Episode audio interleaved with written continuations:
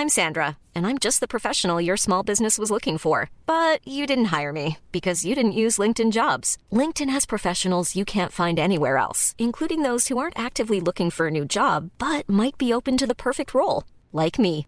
In a given month, over 70% of LinkedIn users don't visit other leading job sites. So if you're not looking on LinkedIn, you'll miss out on great candidates like Sandra. Start hiring professionals like a professional. Post your free job on linkedin.com/people today.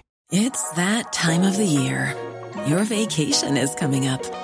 You can already hear the beach waves, feel the warm breeze, relax and think about work. You really, really want it all to work out while you're away. Monday.com gives you and the team that peace of mind. When all work is on one platform and everyone's in sync, things just flow wherever you are. Tap the banner to go to Monday.com.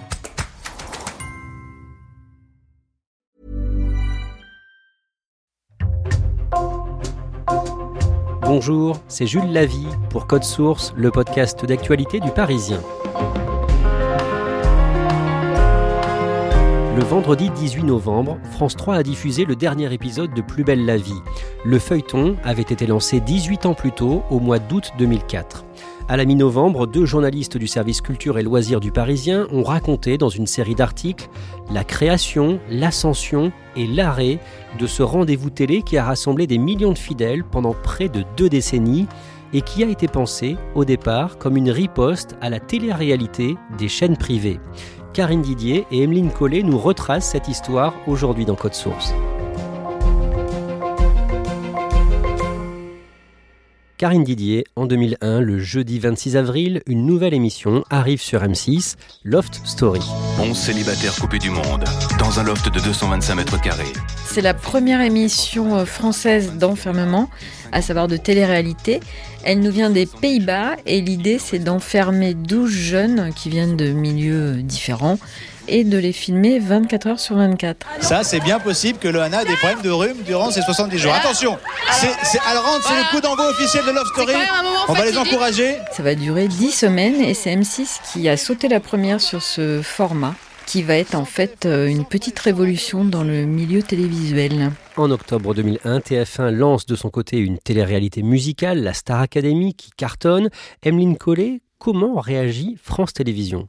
Alors France Télévisions se pose la question de savoir est-ce qu'il faut aller vers une forme de télé-réalité ou pas?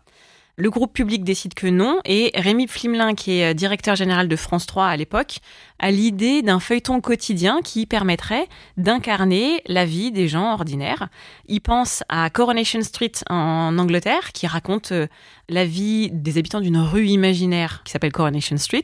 Il y a un autre exemple en Italie, à Naples, c'est Un Posto al Sole, qui fonctionne sur le même modèle.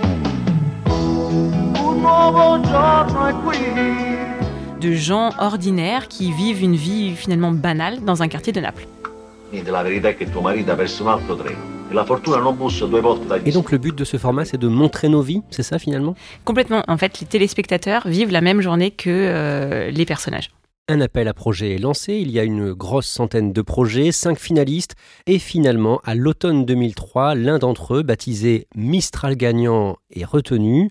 Le tournage de cette série débute à Marseille. Pourquoi Marseille d'un mot Déjà parce que c'est une ville lumineuse et que euh, pour tourner, ça fait des, des, plages horaires qui sont plus importantes.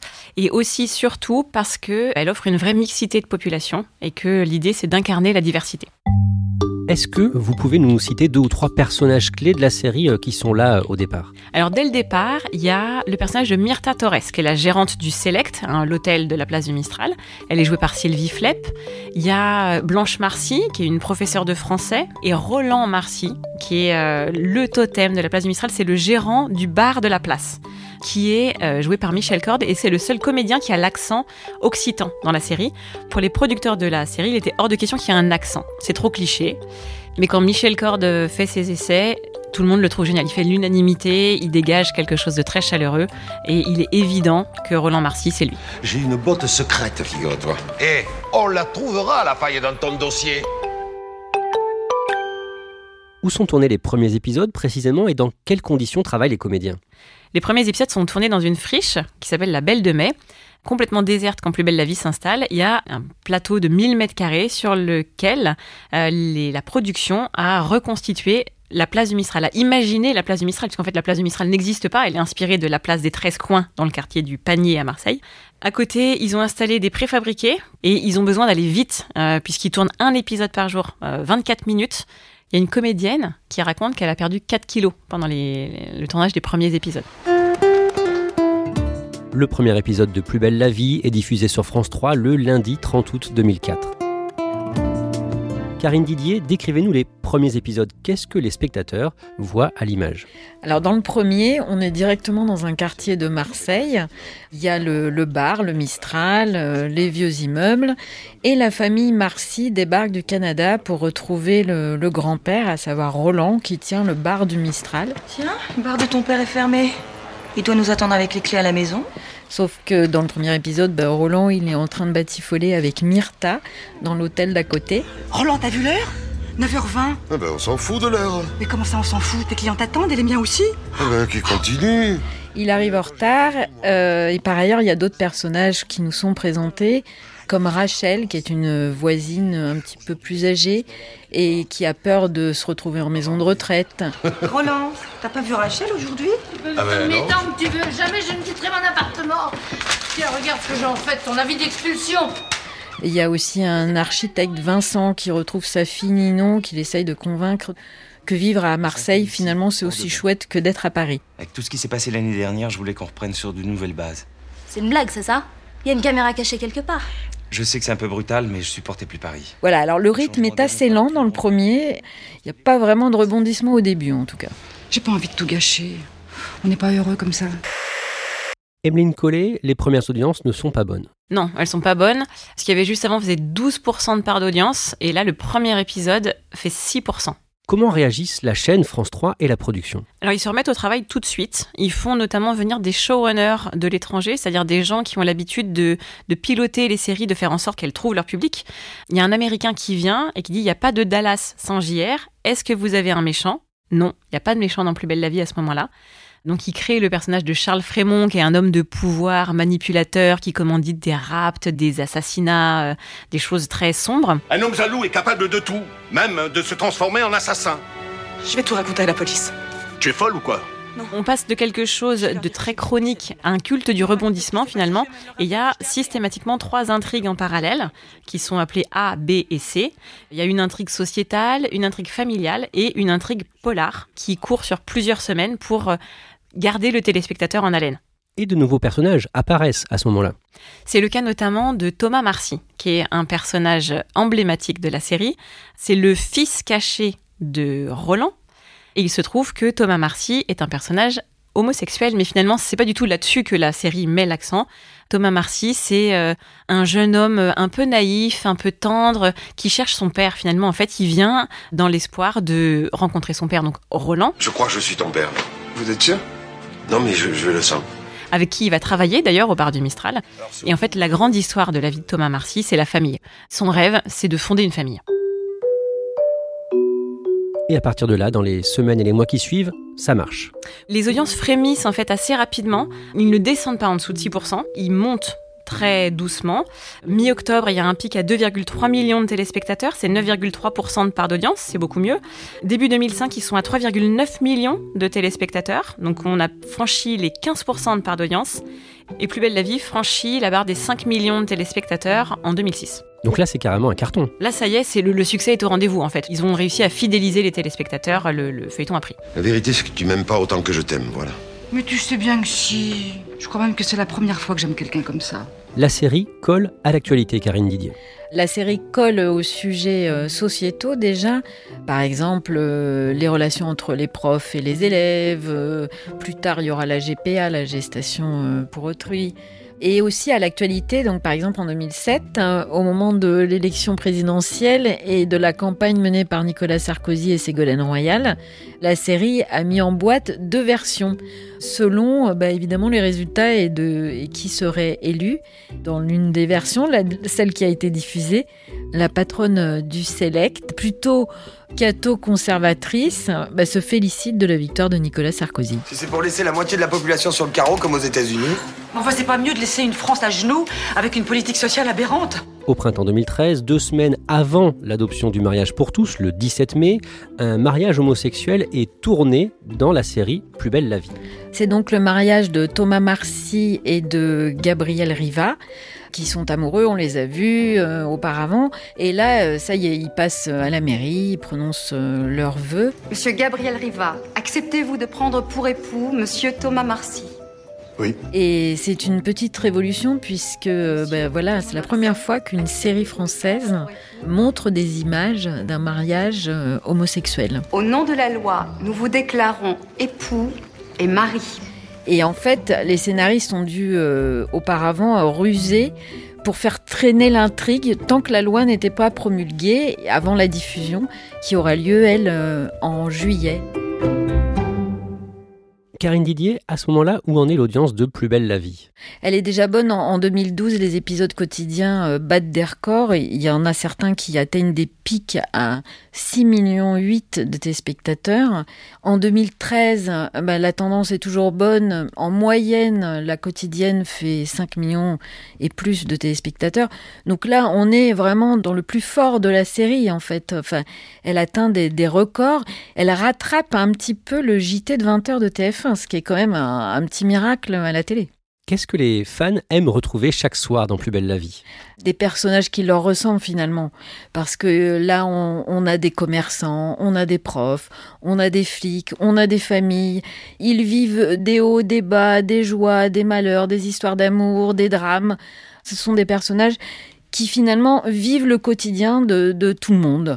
Parfois, la série fait scandale, comme en mars 2014, quand, dans un épisode, le personnage Myrta Torres découvre comment rouler un joint de cannabis, ou encore l'année suivante, en 2015, quand trois personnages se lancent dans un plan à trois. Une partie des téléspectateurs sont choqués par ces séquences et saisissent le Conseil supérieur de l'audiovisuel, le CSA. Ils expliquent qu'en fait, euh, eux, ils ne regardent pas euh, Plus belle la vie pour apprendre à rouler un joint, que c'est un programme qu'ils regardent en famille. Alors maintenant, tu commences à rouler. Oui. Délicatement, mais tu sais, ta feuille est solide. Voilà, ta feuille est solide. Anne Olmes, la directrice de la fiction de France Télévisions, répond qu'on ne peut pas à la fois reprocher à France 3 d'être euh, ringarde et de diffuser des séquences dans l'air du temps. Emeline Collet, les années passent et parfois il faut changer de comédien pour incarner le même personnage. Il y a certains comédiens qui partent pour tourner d'autres fictions, donc dans Plus belle la vie, ils leur font un remplaçant. C'est le cas du commandant Nebou, qui est joué successivement par Franck Sémonin, puis par Jérôme Bertin. Il y a d'autres comédiens qui sont remerciés. Et par exemple, euh, le personnage de Thérèse Marcy est joué successivement par trois comédiennes. Toujours en 2015, l'entreprise qui produit Plus belle la vie, Karine Didier, est rachetée par TF1. La société qui produit Plus belle la vie s'appelle Tel France, elle-même est la filiale d'un groupe qui s'appelle Newen, et TF1 rachète Newen. Et là, c'est le drame à France Télé.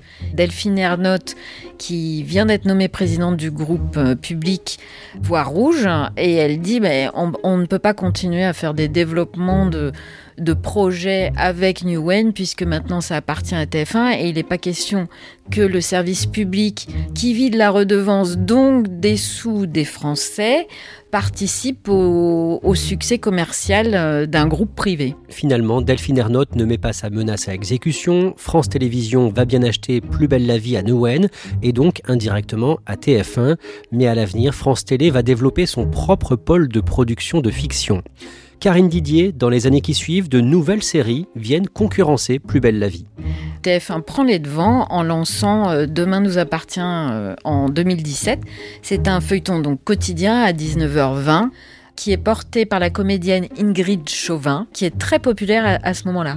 Et l'année d'après, en 2018, France 2, donc à son tour, lance son feuilleton quotidien qui s'appelle Un si grand soleil, qui va beaucoup ébranler Plus belle la vie. Pourquoi? Parce qu'un grand soleil est programmé euh, à 20h40, qui est un horaire très stratégique juste après le JT. Et du coup, France Télévisions décide d'avancer Plus belle la vie et de le diffuser à 20h20, en plein milieu de la grand-messe des grands JT de TF1 et de France 2. À partir de là, Emeline Collet, l'avenir de Plus belle la vie commence à être menacé? On s'inquiète, d'autant que ceux qui ont fait les succès de Plus belle la vie, en fait le producteur historique Hubert Besson est désormais aux manettes de Demain nous appartient, et Olivier Sulsinger qui a euh, réécrit, qui a boosté l'écriture du feuilleton, lui travaille maintenant sur Un si grand soleil. Les audiences commencent à baisser et la production réagit en accélérant le rythme des intrigues. Jusqu'alors, les intrigues duraient, enfin s'étalaient sur euh, six semaines. Et en fait, la concurrence des autres feuilletons a montré que eux, ils avaient des intrigues beaucoup plus courtes. Du coup, Plus belle la vie va passer ses intrigues sur euh, dix jours, deux semaines. Pour accélérer le rythme, ils vont aussi réécrire euh, beaucoup, inventer des rebondissements, au point qu'à un moment, le feuilleton perd un peu de son ADN et que ça devient parfois presque invraisemblable. Par exemple, quand la conservatrice Myrta Torres vit une histoire d'amour forcément clandestine avec un curé, le père Luc. J'ai peur qu'on soit allés trop loin tous les deux. J'ai peur des conséquences. Pas pour moi. Hein. Donc tu me préférerais seul et malheureux. Tout ça ne produit pas l'effet espéré. À l'automne 2020, les audiences de Plus belle la vie sont au plus bas. Oui, vous vous souvenez qu'on était à 6 millions de téléspectateurs il y a quelques années. Là, à l'automne 2020, on est à un peu plus de 3 millions de téléspectateurs. En 2022, le jeudi 17 février, le journal Le Figaro publie un article à propos de Plus belle la vie, et c'est un choc pour les fans et pour celles et ceux qui fabriquent au quotidien la série. L'article du Figaro annonce l'arrêt prochain du feuilleton. Au début, Emeline Collet, certains comédiens n'y croient pas. Je pense à Laurent Kérusoré, qui est donc euh, l'interprète de Thomas Marcy. Quand il a cette information, il publie sur ses réseaux sociaux à chaque renégociation de contrat, on prédit notre mort, n'y croyez pas. Mais d'autres prennent l'info au sérieux. Par exemple, Jérôme Bertin, qui campe le, flic Nebou, euh, lui aussi, il a entendu des rumeurs, c'est récurrent. Sauf que cette fois, ça vient du Figaro. Et le Figaro est réputé pour être un quotidien sérieux. Donc il se dit, là, là ça sent vraiment le roussi, là. Plus belle la vie est dans le flou sur son avenir pendant plusieurs mois et le 5 mai, plusieurs dirigeants de France Télévisions descendent de Paris à Marseille pour confirmer l'arrêt de la série. On me dit que la sécurité du plateau a été renforcée. On est passé de un vigile qui était là depuis le début à deux voire trois. Est-ce que France Télé s'attendait à une réaction épidermique des équipes de Plus belle la vie? Je ne sais pas, mais quoi qu'il en soit, euh, l'accueil est pas très très chaleureux. Les dirigeants de France Télé s'expriment et disent ben voilà, ça y est, c'est fini, ils sifflent la fin du match. Tout le monde est abasourdi, mais ce qui est dingue, c'est qu'une heure après, ça c'est Anne Olmes, la directrice de la fiction, euh, qui nous l'a raconté, euh, puisqu'elle était descendue à Marseille. Les tournages ont repris comme si de rien n'était, et elle m'a dit avoir été épatée par le professionnalisme des équipes, qui en fait continuaient de, de tourner malgré tout en donnant tout ce qu'ils pouvaient et en étant super pro. Et puis je vous signale qu'une page va se tourner. Vous reconnaissez France 3 ah qui décide d'arrêter la série Plus belle la vie. Quand la fin de la série est officialisée, que disent les fans de Plus belle la vie sur les réseaux sociaux par exemple? Ils sont catastrophés. On peut lire J'ai l'impression de dire adieu à ma famille, c'était mon rituel du soir, j'ai du mal à l'accepter.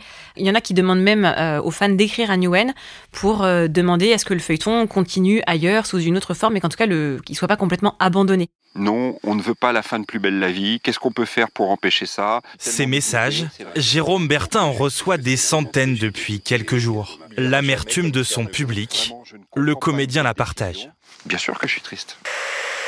Dans les semaines et les mois qui suivent, les comédiens, les scénaristes, les techniciens continuent à travailler en se sachant condamnés. Oui, ils continuent de travailler. Les dernières séquences d'un tel ou d'un tel s'enchaînent aussi vite que les pots de départ.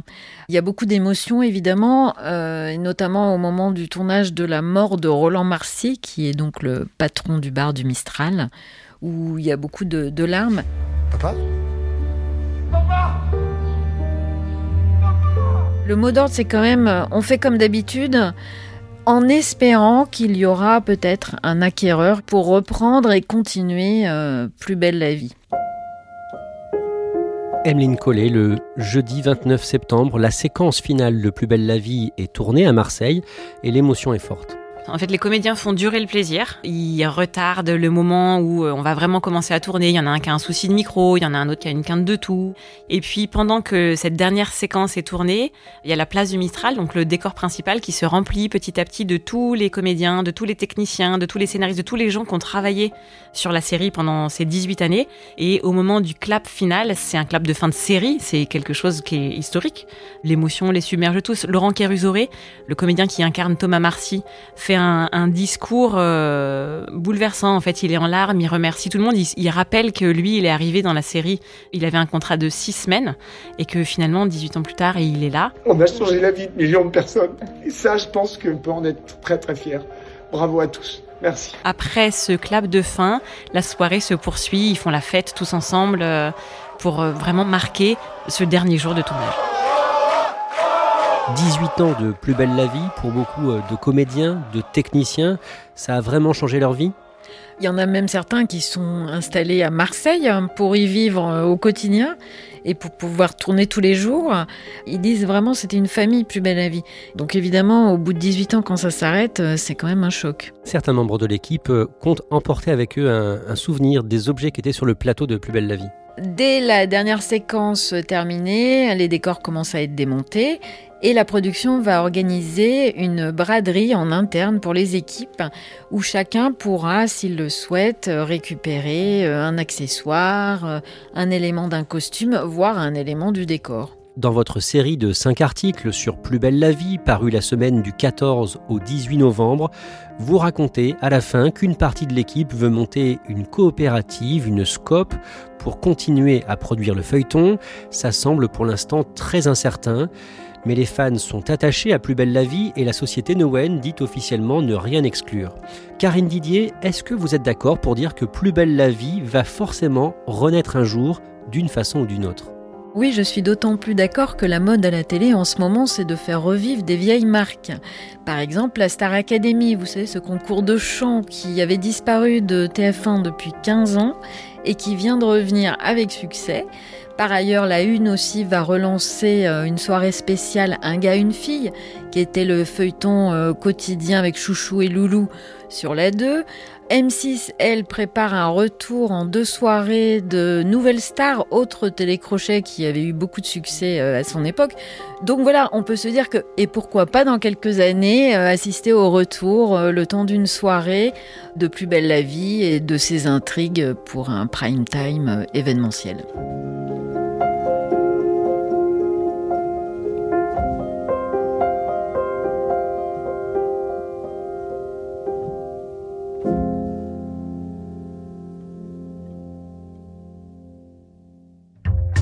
Merci à Emeline Collet et Karine Didier. Code Source est le podcast quotidien d'actualité du Parisien. N'oubliez pas de vous abonner pour ne rater aucun épisode. Vous pouvez nous interpeller sur Twitter, at Code Source, ou nous écrire source at leparisien.fr. Cet épisode de Code Source a été produit par Clara Garnier-Amouroux, Thibault Lambert et Emma Jacob. Réalisation Pierre Chaffanjon.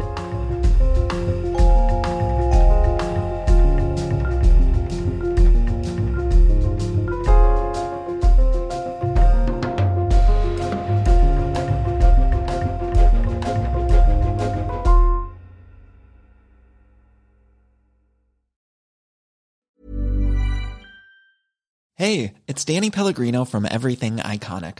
Ready to upgrade your style game without blowing your budget? Check out Quince. They've got all the good stuff shirts and polos, activewear, and fine leather goods, all at 50 to 80% less than other high end brands. And the best part? They're all about safe, ethical, and responsible manufacturing. Get that luxury vibe without the luxury price tag. Hit up quince.com slash upgrade for free shipping and 365 day returns on your next order. That's quince.com slash upgrade.